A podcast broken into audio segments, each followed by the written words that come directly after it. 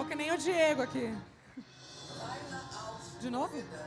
jornalista há oito anos, assessora de Tô que nem o Diego, mesma sensação, não mereço tanto. Glória a Deus por isso, amém? Bom, pessoal, estou aqui para falar com vocês sobre integridade na adoração, é, com ênfase na intencionalidade. Quem aqui acha que eu vou falar de louvor, levanta a mão com sinceridade. Se você pensou que eu fosse falar de louvor nessa manhã. Sim? Maioria, né? Na verdade, eu vou um pouquinho além. Né? Mas vou começar falando, então, da integridade de uma maneira um pouquinho diferente, ok? Já está pronto aí? Ok.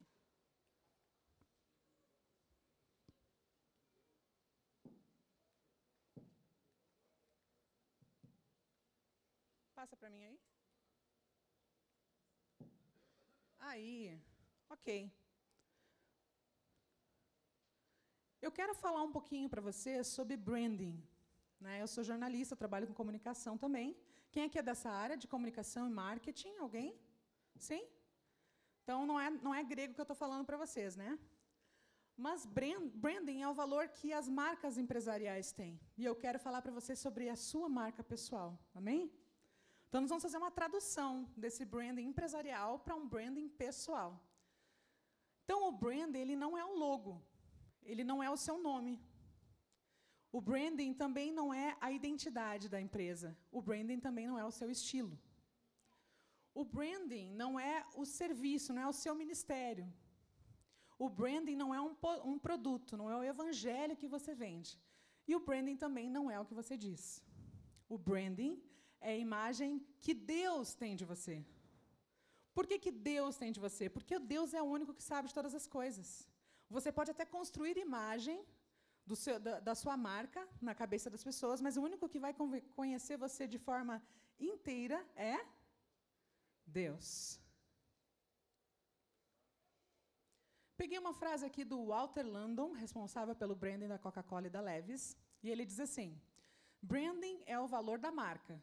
Produtos são feitos nas fábricas, mas as marcas são construídas nas mentes. Aí eu traduzi para a gente conseguir entender melhor na nossa realidade. Branding é o valor da sua marca. Ministérios são feitos nas igrejas, mas marcas são construídas na mente de na mente de Deus. E eu pergunto e quero que você reflita e é o tempo todo temos falado sobre isso, né? Quem você realmente é? Porque o que você é na minha frente não importa muito, mas o que, que você é quando você está lá na sua casa? Quando você está com os seus amigos?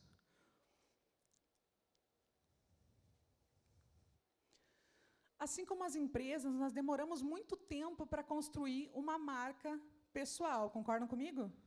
Por muito tempo você teve que trabalhar duro né, para que as pessoas reconhecessem você como um bom chefe, como um bom ministro de louvor, como um bom líder do intensivo, como um bom pastor. Por muito tempo você teve que trabalhar duro, não foi? Não que, não que esse seja seu objetivo, mas você trabalhou duro para construir quem você é, não é verdade? Mas a gente demora um tempão para construir isso, mas em pouco tempo, em poucos segundos, a gente pode colocar tudo abaixo, por pequenas decisões nossas. E aí entra uma gestão de crise, né? Nas empresas nós trabalhamos com gestão de crise. É, só que a gestão de crise é algo muito complexo para fazer. Né? Um relações públicas precisa estudar muito para ver como mudar. Por exemplo, vocês vão lembrar das histórias do McDonald's. Vocês lembram quando falaram que o McDonald's vendia hambúrguer de minhoca? Quem lembra? Lembram disso? E aí, quando você ouviu isso, você não se perguntou se valia a pena comer um hambúrguer do McDonald's de minhoca? E você lembra da história também da Coca-Cola, que tinha um rato na Coca-Cola? Lembram disso também? Quanto tempo foi preciso para construir essas marcas, reconstruir essas marcas? Nós também temos marcas como o Bourbon. Você já ouviu os, os, as propagandas do Bourbon? Sim ou não? Propaganda da Sofia, quem não lembra? Do cachorrinho. Lembram? Talvez não lembrem agora, mas o Bourbon ele sempre gera na gente aquela família. Nossa, eu, eu quero comprar no Bourbon, porque ele vende essa imagem para nós.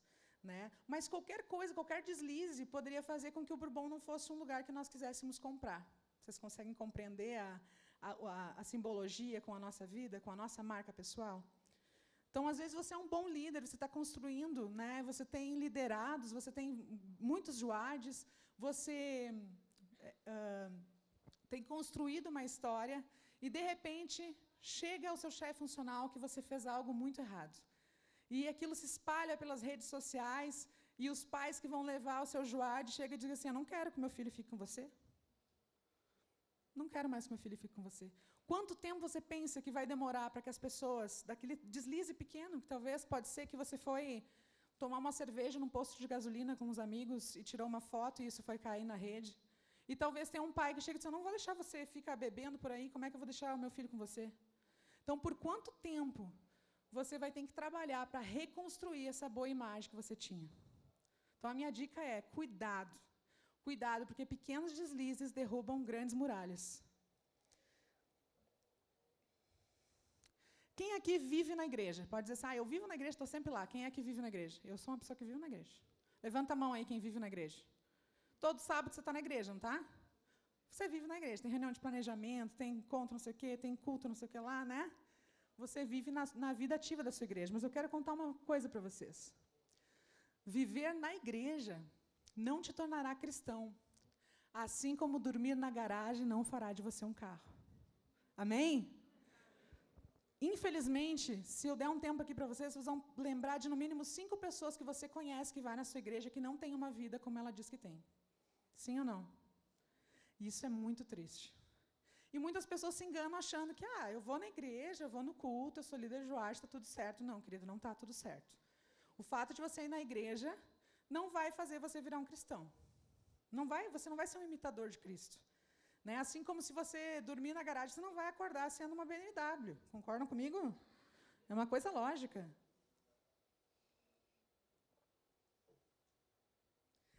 Será que nós somos igreja? Será que você é uma igreja que Jesus, o Espírito Santo, eles querem morar em você? Será que a sua casa está limpinha, cheirosa? Coisa mais boa quando a gente chega em casa e a casa está bem limpinha, tem umas flores, está tudo ornamentado para nos receber. Deus não é diferente. Ele não vai querer viver numa casa imunda, porque por fora você pode estar tá lindo, mas aí você abre a casa, a casa está uma bagunça, uma sujeira. O Espírito Santo não vai querer morar em você assim. Então, é preciso que nós construamos essa integridade. Porque, como já foi falado, nós não somos 100% íntegros. A única pessoa 100% íntegro que, íntegro que passou nessa terra foi Jesus, porque ele era perfeito. Mas nós sempre vamos buscar a integridade, como a gente busca ser santo, certo? E a, o meu convite para você é que você realmente tire essa máscara. Porque às vezes a pessoa está na igreja ela é de um jeito. Aí ela está com os amigos dela, ela, ela é outro, ela bota uma máscara diferente. Né? E o meu propósito é que você não deixe para amanhã essa mudança. Que você comece a pensar nesse final de semana realmente aquelas coisas que não condizem com uma vida cristã e tire essa máscara. Você pode ser você aonde você for. Você pode ser você na escola. Samuel foi um exemplo. Nós sabemos que entre os adolescentes é muito difícil ser um adolescente cristão, não é, Diego? Ah, o Diego que convive bastante com essa realidade. Por quê? Porque eles são chacotados, eles são uh, humilhados muitas vezes porque dizem aceitar Cristo. Né? E conosco não é diferente, mas a gente precisa ter ousadia. A mesma ousadia que, que o Samuel teve para falar versículos bíblicos numa sala de aula, é o que nós precisamos também ter. Uma ousadia para retirar essa máscara e ser nós mesmos onde a gente for. Bem-aventurado aquele que não se condena a si mesmo naquilo que aprova. Porque quando você aprova coisas erradas, você está condenando a si mesmo. E eu pergunto para você, o que, que você faz quando você está sozinho? O Diego comentou das redes sociais, da, da, da, do computador, né? O que, que você acessa quando você está sozinho? Que tipo de música você ouve quando você está sozinho? Que tipo de filme você assiste? Que linguajar que você usa no futebol, por exemplo, né? Que, como é que você é quando você não está no Joad, na igreja? Você é a mesma pessoa? Se você está identificando pessoas diferentes dentro de você, é hora de matar elas e ficar só com uma.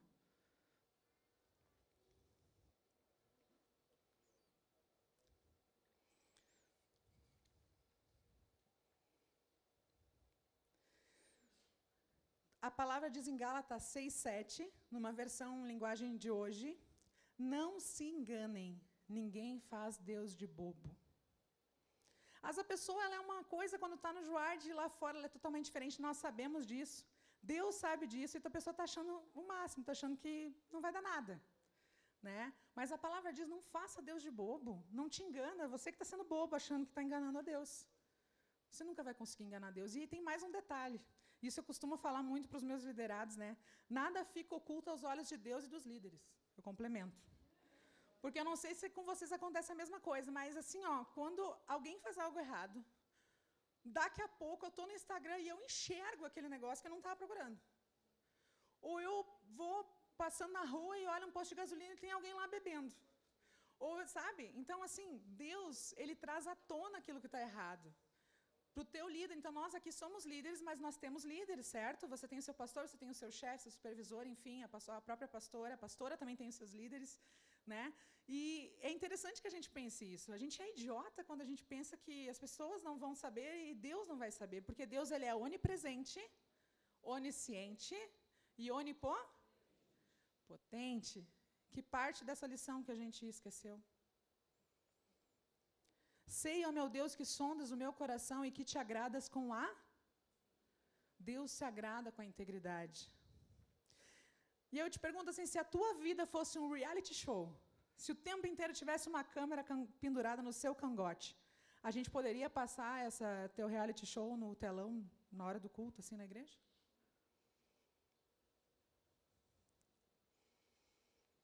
Será que a gente poderia passar a tua história para os teus joards? Para os teus líderes, para o teu pastor? Sede meus imitadores, como também eu sou de Cristo. Será que você pode dizer isso para o seu Joade?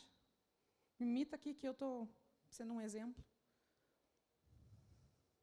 A palavra diz em Salmos 24, 3 e 6: Quem poderá permanecer no seu santo lugar? Aquele que é limpo de mãos e puro de coração, que não entrega sua vida a mentiras nem jura engano. Será que a gente pode dizer para o Joade que ele pode ser nosso imitador? Porque uma hora ou outra vai ser desvendado aquela pessoa que está dentro de você. Então aqui eu simbolizei né, um líder, se fosse mentiroso, eu disse, seja meu imitador, de repente seu liderado está fazendo o quê? Está mentindo. Pensa, muitas vezes a gente não se dá conta, mas o nosso papel ele é, ele é crucial. Às vezes o, o liderado, o Joade, ele não tem ninguém para seguir. Às vezes você é o exemplo de homem íntegro que ele tem, às vezes é o exemplo de mulher, o único exemplo de mulher que ele tem. E aí, de repente, você faz uma coisa que acaba com aquela imagem que aquela criança tem de você. Talvez você pode causar um desvio de, de conduta naquela criança por causa do. Ah, mas eu esperava tanto meu livro, confiava tanto nele, e de repente agora ele não é bem o que eu imaginava. Então eu também não quero ser assim, seguir esse Cristo que ele segue aí. Né? Então é algo para a gente se pensar, porque é algo muito sério. Assim como a gente pode ser um canal de redenção de vidas, a gente pode ser um canal de, de maldição. E aí nós não estamos falando de, de, de qualquer coisa, estamos falando de vida, de pessoas, de histórias que estão recém sendo construídas. Nós participamos do momento mais importante da vida de uma pessoa. Os 7 aos 17 momentos de construção do seu caráter, daquilo que ele vai ser. Né? E nós temos o privilégio de poder né, fazer uma boa atividade, fazer um, um, um excelente trabalho para que ele possa se construir, mas você pode se destruir. Isso é muito sério. Chega de brincar. A igreja está cheia de gente vazia de Deus. Você sabe do que eu estou falando. Você pensa, por que, que eu vou ter uma conduta se aquele cara que está lá em cima, ministro louvor, é um baita não ser vergonha? Por que, que eu vou fazer certo se o chefe funcional é isso? Se aquele outro trai a esposa, se aquele mente, se aquele bebe, se aquele sai da noite. Não importa o outro. Quero que você olhe para você nessa manhã. É para isso que nós estamos aqui, para olhar para nós mesmos. Eu vou falar com vocês um pouquinho sobre adoração. E antes de continuar, eu queria sugerir para vocês dois livros. Esse foi um dos livros que eu li para fazer trabalhar com vocês essa parte. Ele se chama Adoração à Prioridade Suprema. Ele é de, do John MacArthur. É um livro muito especial e aqui ele já está dando um pouquinho da letra do que, que eu vou estar tá falando, porque muitas vezes a gente pensa que louvor é adoração. O louvor é uma das maneiras que nós temos de adorar. E aqui está o rapaz deixando a guitarra e indo adorar de outra forma. Porque o louvor é só uma, uma das maneiras de adorar, e é isso que nós vamos desvendar. Outro livro muito bom que eu li, O Adorador Insaciável, do Matt Friedman. Esse aqui é mais voltado para quem é músico mesmo, assim, ele trabalha mais nessa linha. Você também pode estar tá adquirindo, eu achei muito bom. É... Há um equívoco conceitual da palavra adoração. Ao contrário do que muitos pensam, adoração não é, uh, em suma, um momento de louvor. Louvar é apenas uma das inúmeras maneiras de adorar a Deus. A adoração ela não pode ser isolada, ligada a um único lugar, a um tempo ou uma ação específica. Então você não precisa ir na igreja para adorar. Na igreja você também adora. Mas a adoração, ela faz parte da essência humana. Você foi criado para adorar. E aí você vai escolher se você vai adorar a Deus ou se você vai colocar outros ídolos no seu coração. Você foi feito com essa necessidade de adorar. Adorar é um estilo de vida. É o pensar, o falar e o agir. Nós temos isso bem claro no Joade. Como Cristo. E assim a gente adorará perpetuamente. E por isso que o livro diz a prioridade suprema, porque a nossa vida gira em torno de adorar a Deus.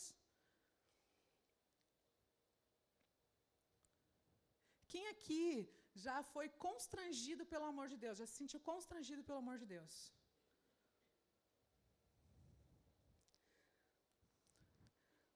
A adoração é render-se a Deus, não por medo nem por obrigação, mas porque o amor de Deus te constrangeu. E em contrapartida você não consegue mais viver sem se render a Ele. Deus ele é um líder muito muito incrível, porque ele não é um líder que te obriga a fazer as coisas. Ele te deixa muito uh, à vontade para fazer as suas escolhas. E aí, por, por esse constrangimento, você não consegue viver de outra forma a não ser adorando a Ele. Você está disposto a renunciar? Renunciar a essas coisas que possivelmente têm vindo na sua cabeça a respeito eh, da adoração? Você está disposto a renunciar aos seus maus hábitos, às suas más condutas? Porque renunciar é um ato de adoração. Adoração é transbordar. É o transbordar de um coração constrangido pelo amor de Deus. A palavra hebraica transbordar, ela significa ferver. E aí por isso coloquei essa imagem para a gente lembrar. O coração está tão aquecido pelo amor que atinge o ponto de ebulir a adoração é a ebulição de um coração aquecido. Não sei eu que estou inventando isso. Transbordar significa ferver. Será que nós estamos em ponto de ebulição? Ou nós estamos ali naquela água morna que não esquenta nunca? Tem uma palavra em, em, Apocalipse, agora não vou saber dizer a referência a vocês, mas algo que me marcou muito na minha adolescência foi que eu estava num, num retiro e eles falaram assim: sabe o que Jesus faz em cima dos mornos? Ele vomita em cima dos mornos. Você conhece essa passagem? Ela é forte, mas ela é real. Quantos aqui estão vivendo em mornidão? Deus não quer mornidão, Ele quer você por completo, Ele quer você em ponto de ebulição.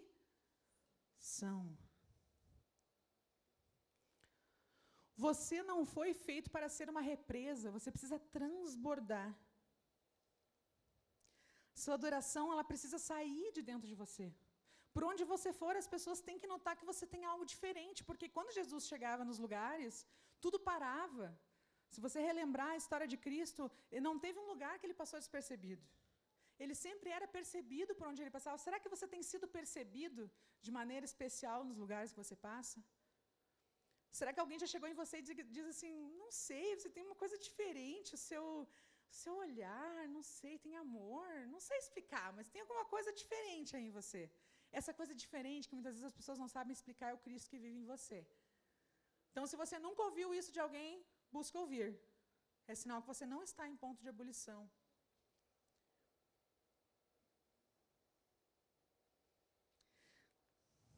A adoração verdadeira encontra oposição.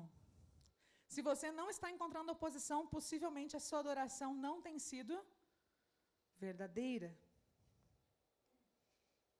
E aqui eu queria dar agora um, alguns pontos práticos para a gente refletir sobre a questão de adorarmos através da nossa liderança. O primeiro ponto, então, que eu quero trabalhar é que nós possamos conduzir pelo exemplo.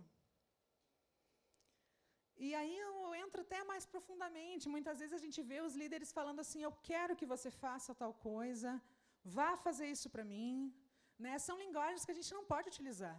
Um bom líder disse assim: vamos fazer aquela coisa? Você pode fazer isso?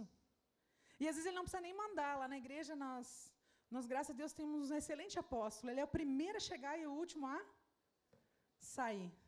E muitas vezes ele não precisa muito dizer o que ele quer. A gente já sabe. O líder verdadeiro não é um líder que age por, por pressão. Cuide com a maneira até que você fala no WhatsApp com o seu grupo de liderados, você que conduz uma classe.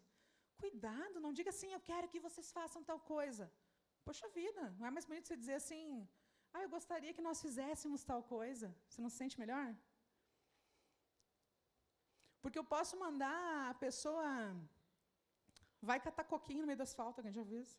Vai catar coquinho no meio do asfalto? Sim, os gaúchos, né? eu posso dizer, vai catar coquinho no meio do asfalto e a pessoa ficar braba comigo. Né, e sair batendo porta. Agora eu posso dizer de uma maneira que ela diga, tá bom, líder, eu vou lá catar coquinho no meio do asfalto. Por quê? Por causa da maneira, a entonação da minha voz, as palavras que eu escolhi. Então pense sobre isso. Porque muitas vezes a, a pastora até falou sobre os dinossauros, né? Muitas vezes a gente é meio dinossauro, né? A gente às vezes vê uma geração aí de, de adolescentes que completaram o programa e estão entrando nas classes e muitas vezes a gente não sabe lidar com eles. Eles às vezes estão em ponto de ebulição, eles estão a mil. Né? E às vezes a gente distrata. Né? Então aprenda a, a, a conduzi-los de maneira que você está junto nessa condução. Você é o exemplo, e através do seu exemplo, então, eles vão querer seguir aquele caminho. Estimule a descobrirem seu propósito na adoração, o seu ministério. Adorar, você adora limpando a igreja, adorar, você adora no intensivo, no Júnior 1, no Júnior 2. Não é só no louvor, não é só você que está no altar ministrando louvor que adora. Você é um adorador. Diga para você mesmo: eu sou um adorador.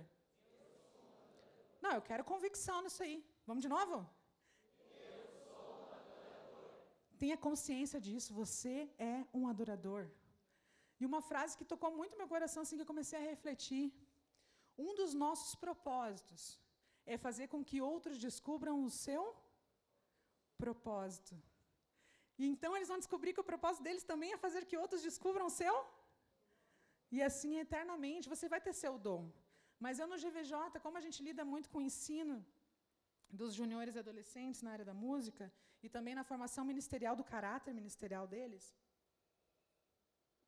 eu me dei conta disso, porque eu comecei a perceber que eu tinha mais prazer quando eu via eles ministrando do que quando eu estava com o microfone ministrando.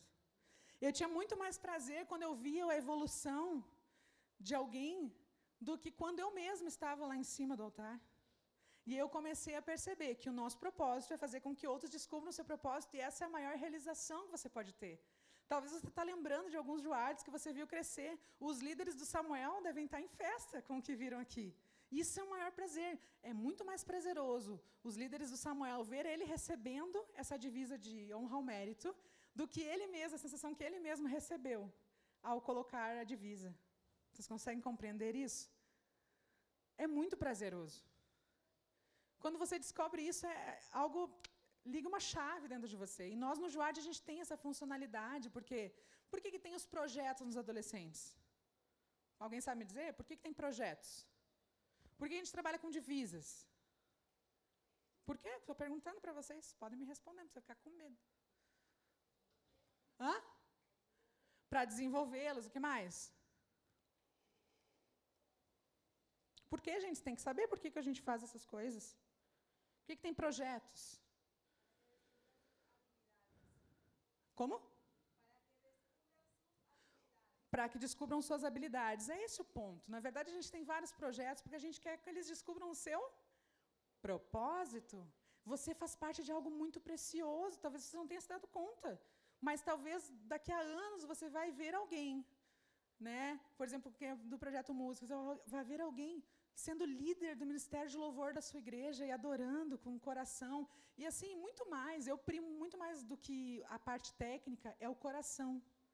Que muitas vezes a pessoa ela nem canta tão bem, mas quando ela pega aquele microfone, ela começa a cantar, tu pensa, meu Deus, não sei o que está acontecendo comigo, tô... Deus está falando aqui. Né? E às vezes pega um cara lá que domina, que é isso, que é aquilo, que tem diploma, que não sei o quê, e tu não sente nada quando o cara canta, ah, é um show legal. Beleza, muito bonito. Né? Mas aquilo não fala no teu coração. Então a gente precisa ensinar ele sobre essa questão. Talvez o seu Joade, ele não é o melhor, mas ele pode ser o mais esforçado e Deus honra isso. Porque o Deus está procurando um coração disposto. Aconteceu isso com Davi.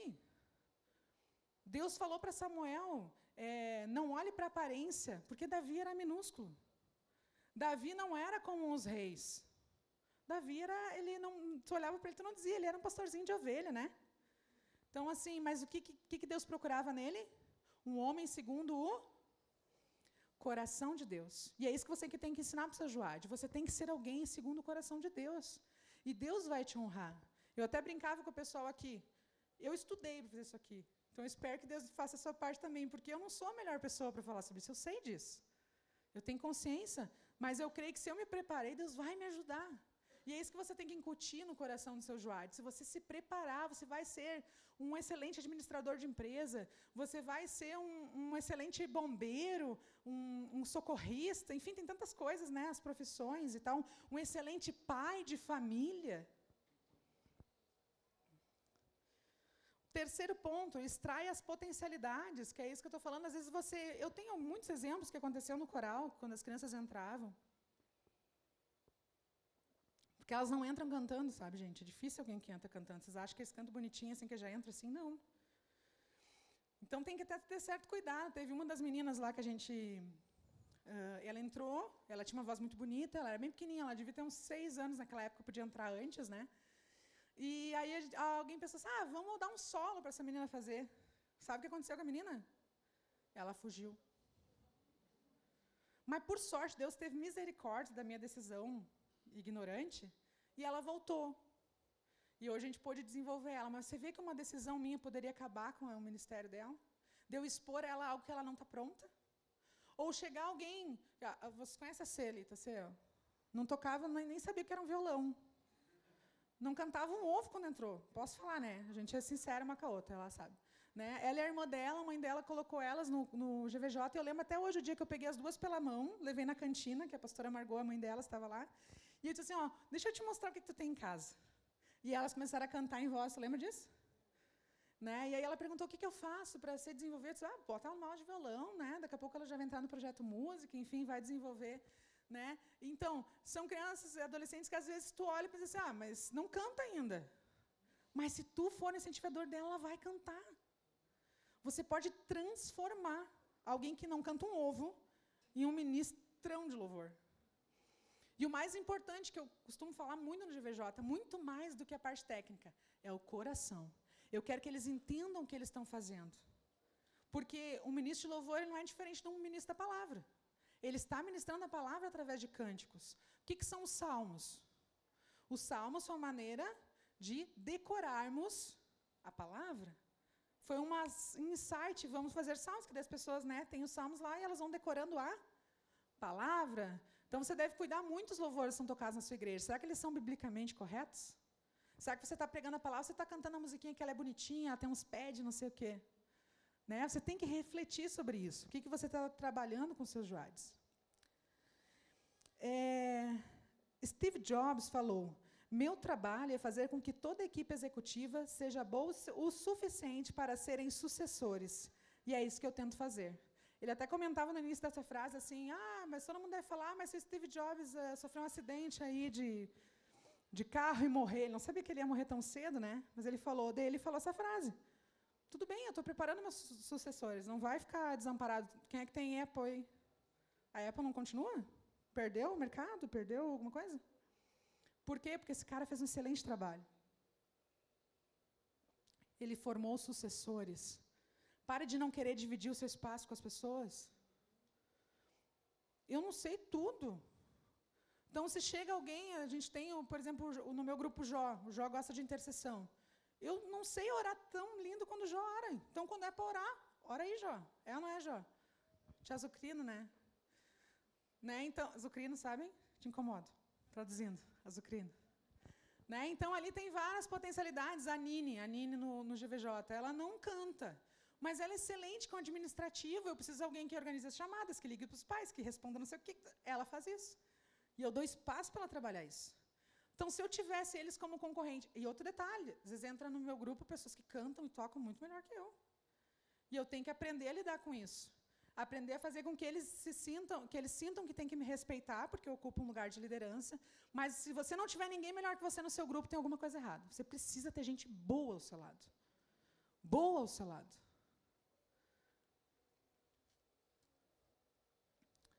Valorize e reconheça o conhecimento e as habilidades de cada um. Porque para criticar é barbada, né? Sempre as críticas são fáceis de você dar, mas você tem elogiado seus liderados? Tem elogiado seu Joard? O elogio ele impulsiona. Se ele for feito maneira, de uma maneira coerente, ele impulsiona a pessoa. Né? Então você precisa ser um incentivador do seu grupo. Pare de ser aquele que coloca água fria. Chegou o Joad lá do programa. Acabou de acabar o. Acabou de acabar, ótimo. Acabou o programa, completou 17, fez o curso de líder, daí entrou na classe.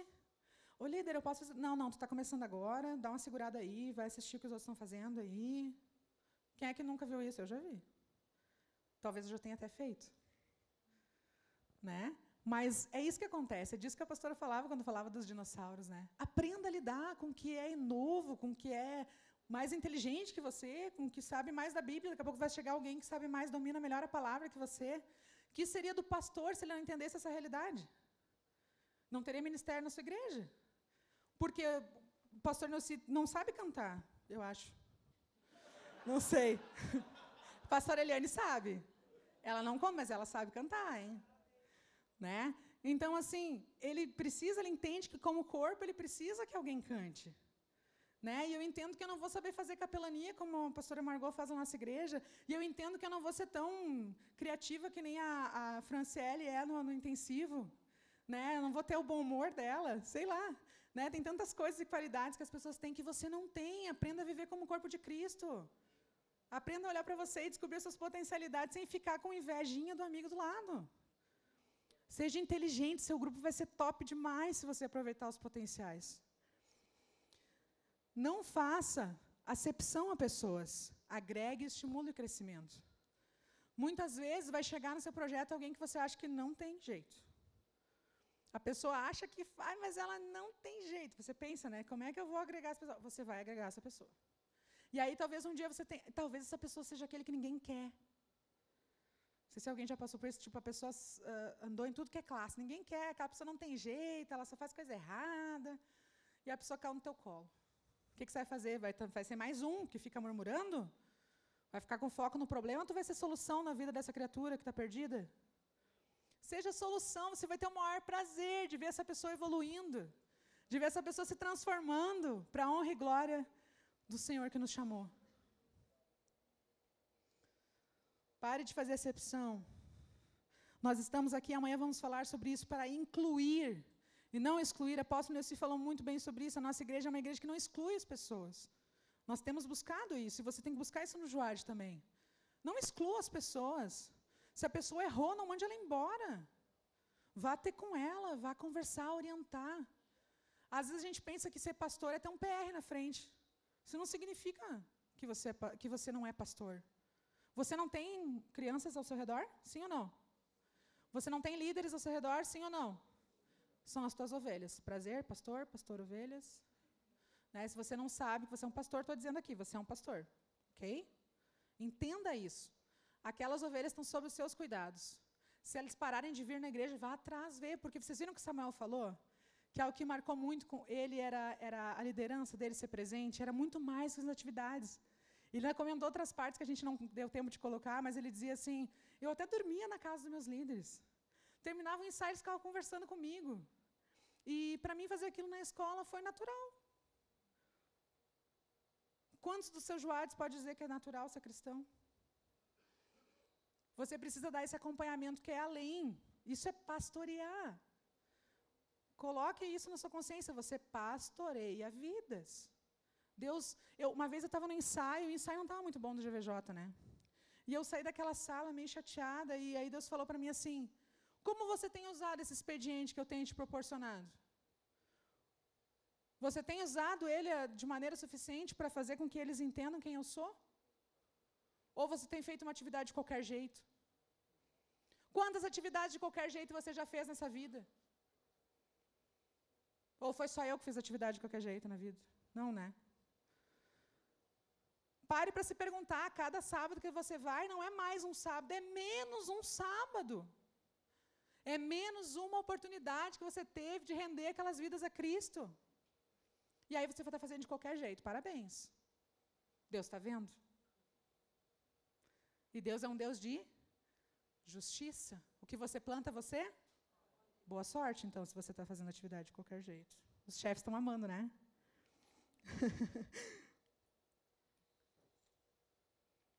Essa frase eu amo ela.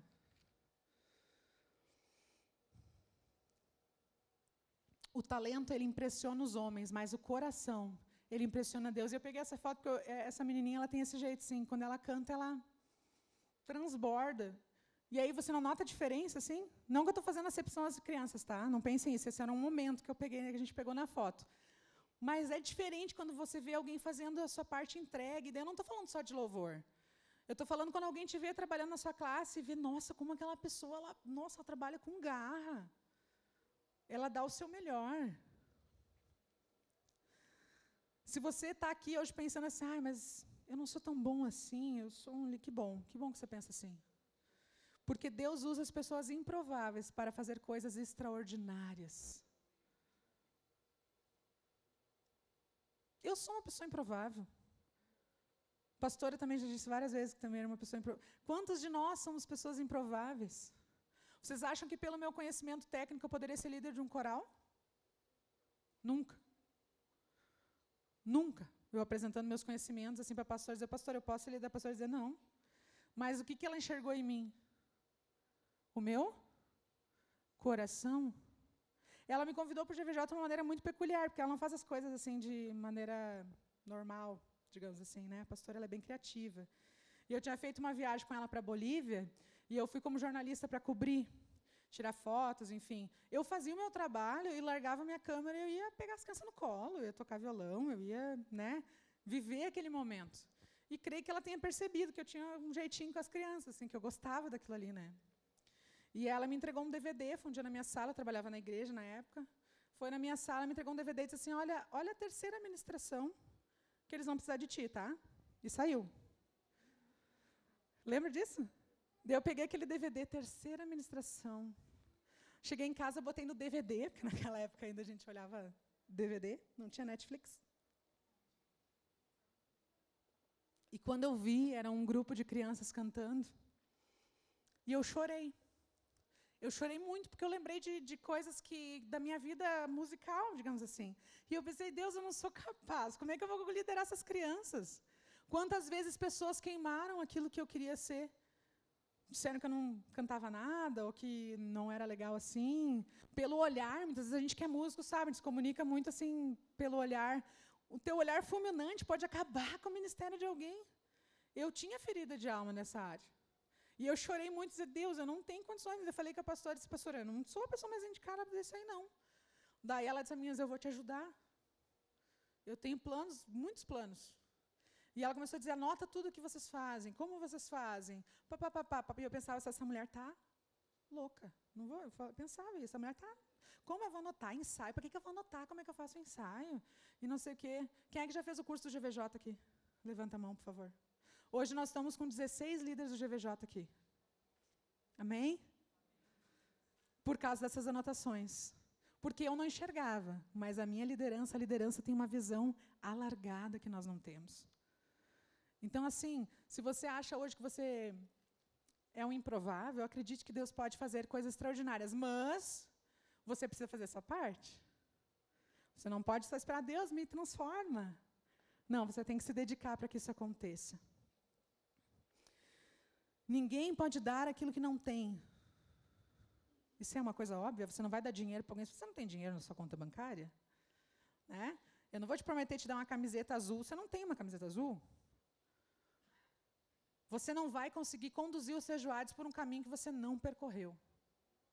Adorar é isso. Adorar é eu pegar a Dianês pela mão e dizer, Dianês, vem cá. Esse aqui é Jesus, tá? Ele é meu melhor amigo. Quer ser amigo dele também? Isso você faz com o teu junior. Junior, vem cá. Esse aqui é Jesus, ele é um cara fantástico.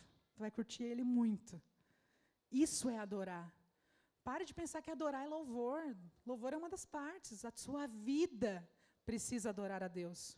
Você precisa adorar onde você for, com o que você faz, em tudo. Você precisa tentar adorar a Deus. Você vai errar. Todos nós vamos errar, mas você precisa buscar adorar a Deus em todas as áreas. Para que você possa, de fato, conduzir os teus rides a um caminho que você trilhou, que você conhece.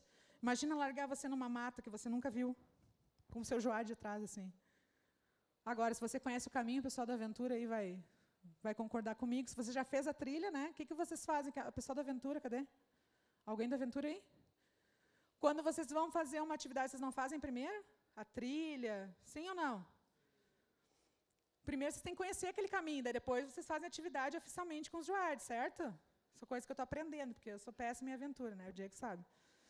É, mas é a mesma coisa, você precisa trilhar aquele caminho, para que então os seus joados possam, porque você te, tem, precisa ter passos firmes, é, não é uma aventura. Vem por aqui, galera, vamos lá, aqui é o que é o caminho.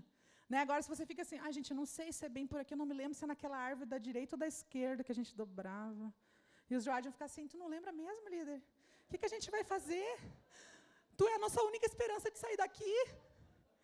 Você precisa andar com passos de leão. Pare de ser o gatinho. Como é que um príncipe entra num reino? Imagina uma coisa assim, meio volta no tempo, tá?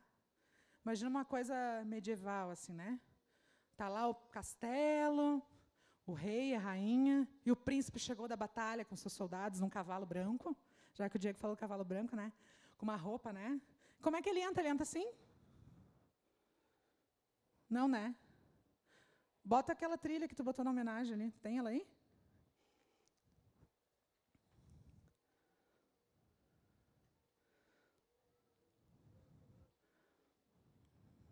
Hum, hum, agora quebrei o Caio, coitadinho, não esperava.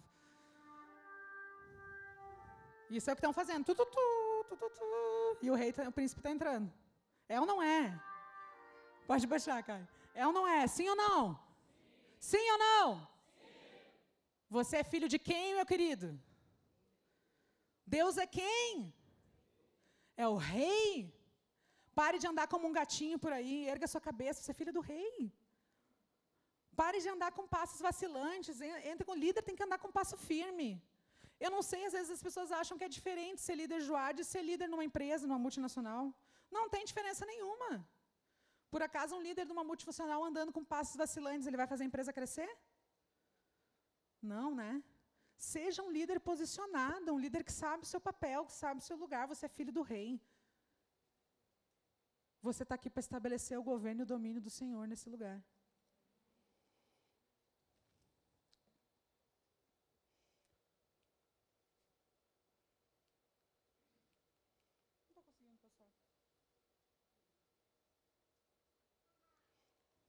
Quero contar uma história para vocês. É, esse cara aqui contou essa história, tá?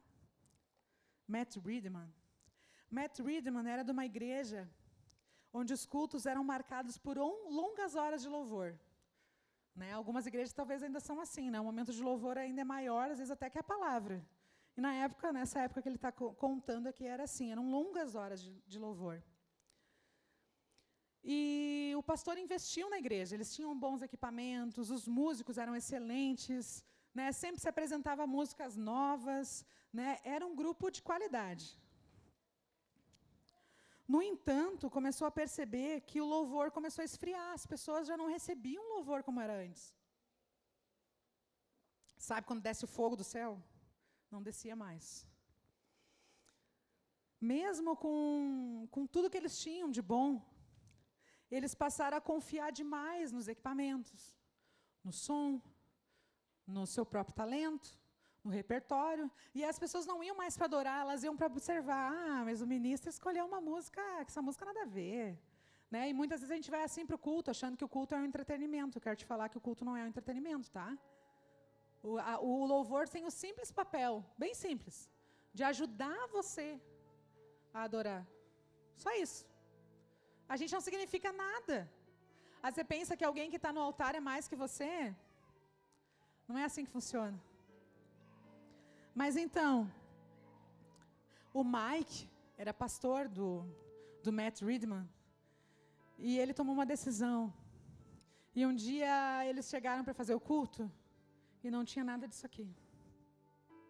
Não tinha equipamento, não tinha instrumento, não tinha nada.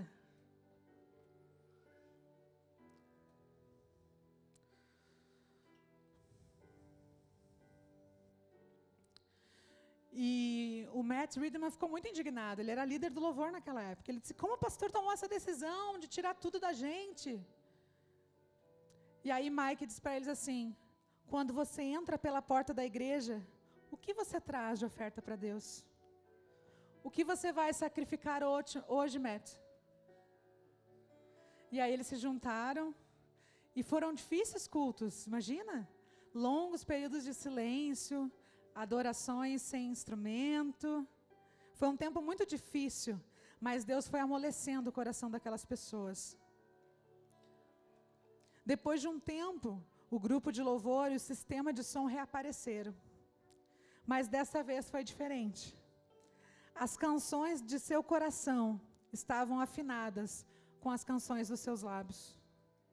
Foi então que Matt Ridman compôs a música essência da adoração. E eu quero convidar você a se colocar de pé, para nós cantarmos juntos esse louvor, porque muitas vezes a gente canta e não sabe a história, agora você sabe. Quero convidar você a cantar de todo o seu coração, que nessa manhã você possa ter entendido qual é a essência da adoração.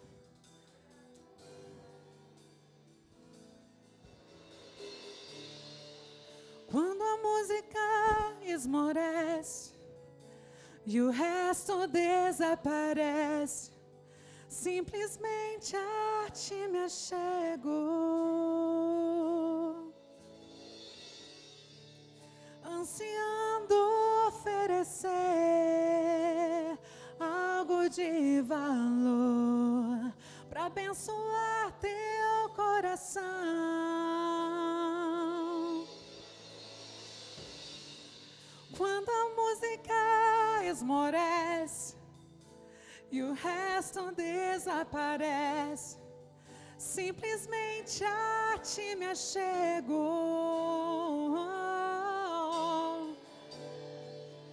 Ansiando oferecer algo de valor para abençoar teu coração. Mais que uma canção eu te darei, pois apenas uma canção não é o que queres de mim. Mais profundo busca, Senhor, do que os olhos podem ver. Queres o meu coração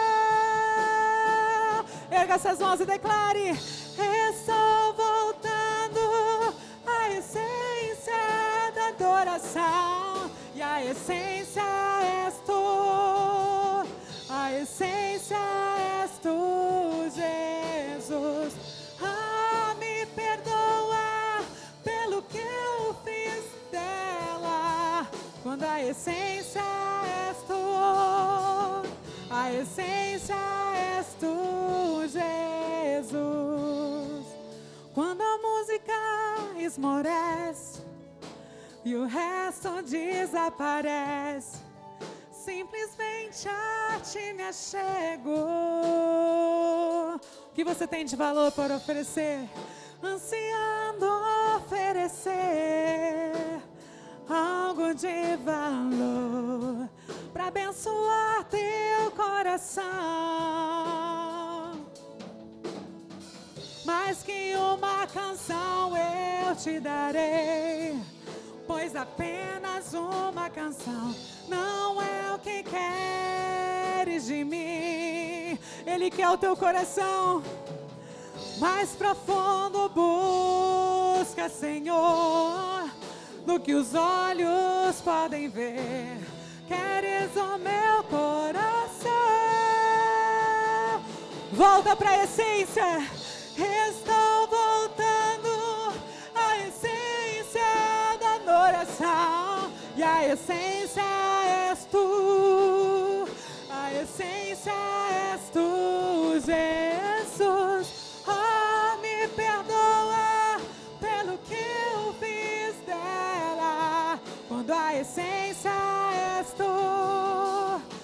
Essência és tu,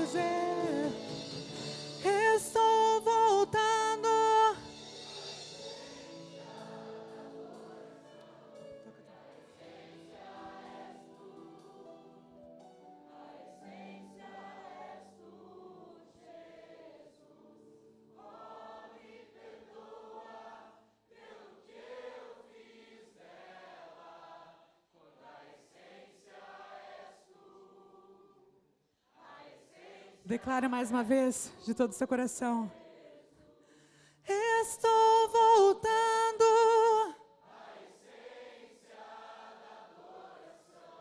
E a essência és tu. Peça perdão ao Senhor. Oh, me perdoa. Quando a essência és tu,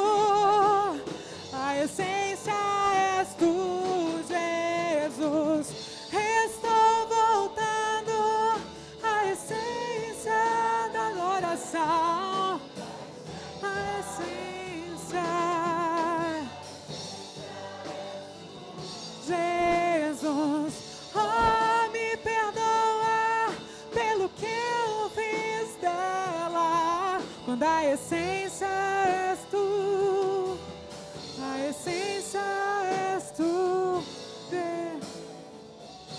Oh, me perdoa pelo que quando a essência és tu, a essência és tu, Jesus. É tu, Senhor.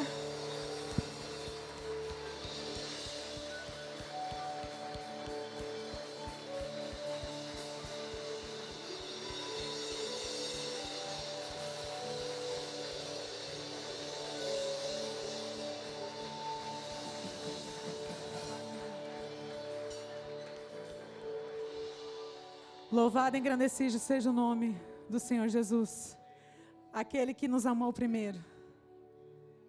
Você pode tomar assento?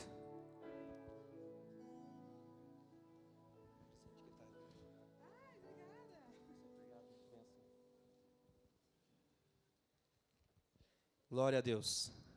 Depois disso, eu tenho que falar também, né, gente? Ah, apesar do que Deus tem feito, e Deus é bom, né?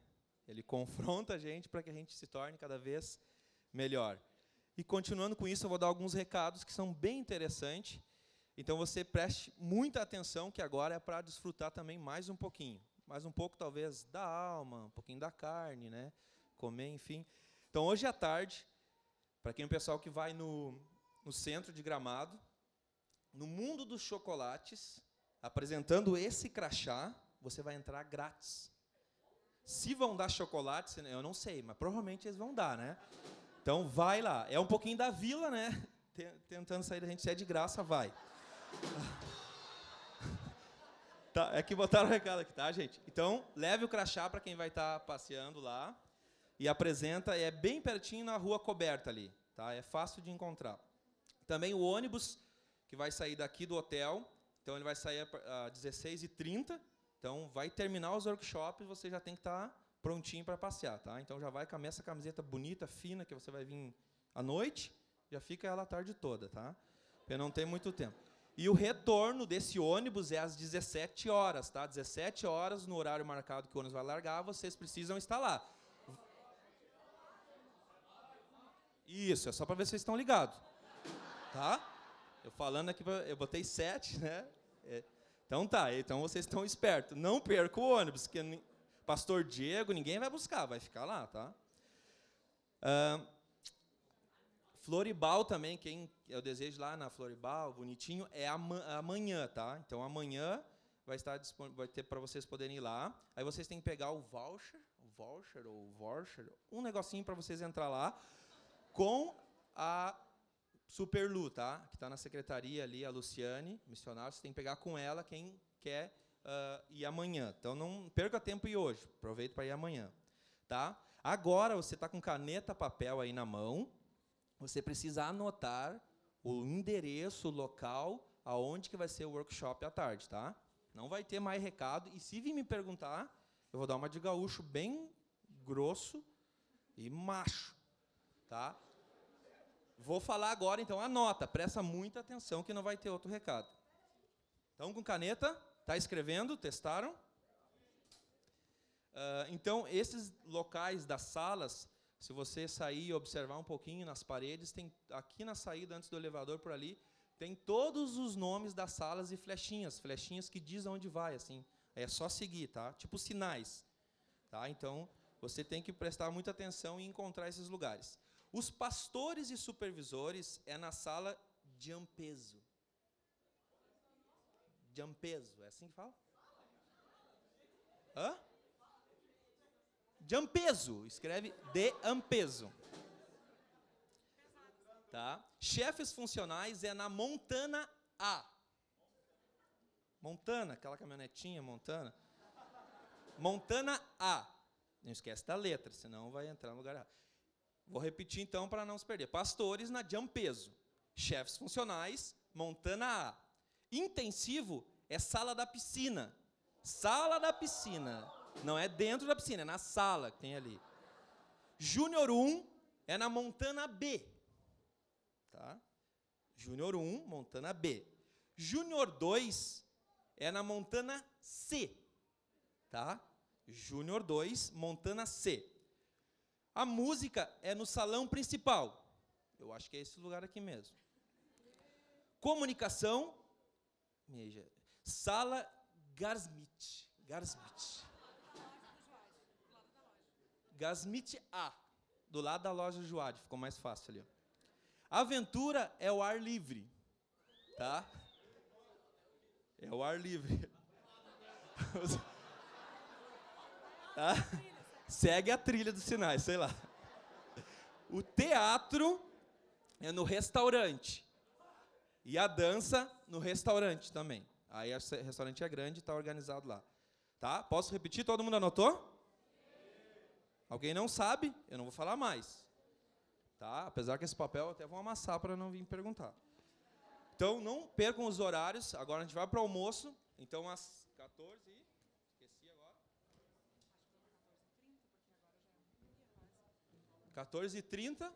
14, 14 horas. Então, você tem que comer meio, meio inteiro. Assim, 14 horas Pode mastigar. 2h30, então. 14h30, você tem que estar no endereço que você anotou aí.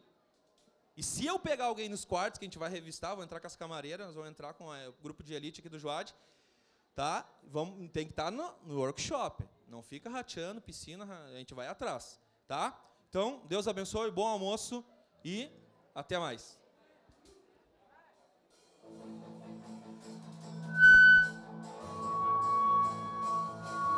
oh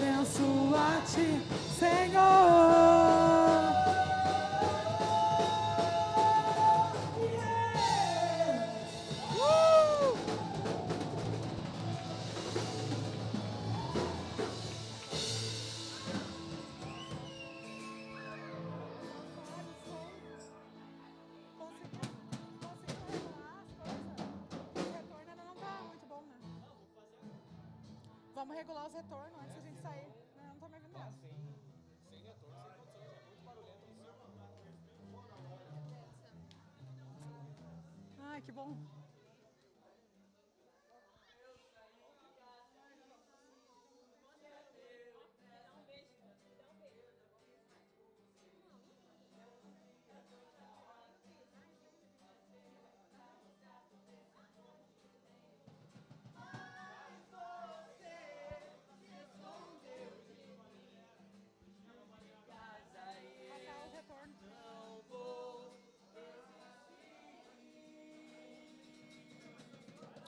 Isso. Como é que nós vamos fazer? Como é tu quer fazer?